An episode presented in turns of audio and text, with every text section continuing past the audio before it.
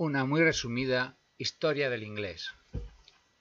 Cuando los romanos llegaron a lo que ahora es Inglaterra, en el 44 después de Cristo, se encontraron con la cultura celta.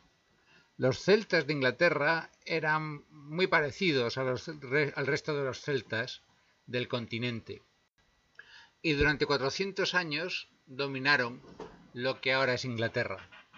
Sin embargo, no llegó a desarrollarse una lengua romance como ocurrió en otras regiones del antiguo Imperio Romano.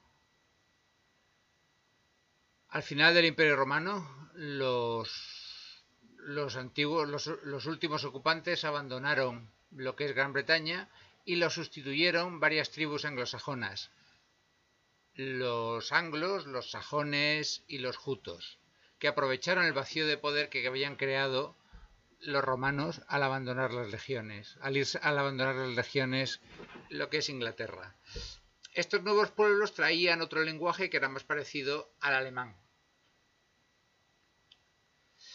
Y mm, claro que tenían, no eran solamente un lenguaje, sino la verdad es que tenían varios dialectos y el grado de entendimiento entre ellos tampoco era tan bueno. Con el tiempo llegó a establecerse uno principal, lo que se llamó West Saxon, el sajón del oeste, que se hizo dominante. Pero en aquel momento llegaron los normandos. En el 1066 llegaron otros nuevos invasores que procedían de Francia.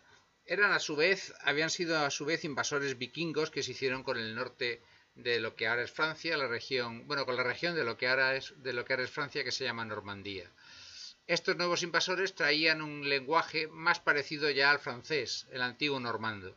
Y posteriormente otros reyes, mm, posteriores a la invasión, trajeron el francés parisino, más parecido todavía al francés actual.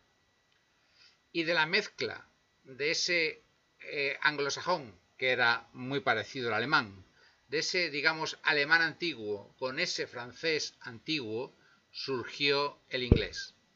Que el inglés sea un lenguaje hijo de otros dos idiomas mm, preexistentes explica muchas cosas, explica muchas dualidades y explica que haya para una misma palabra mm, dos conceptos o que eh, el, una, el, un concepto sea, tenga una, base anglosajona, pero sin embargo la misma idea en, eh, como abstracta sea una base latina o una base francesa.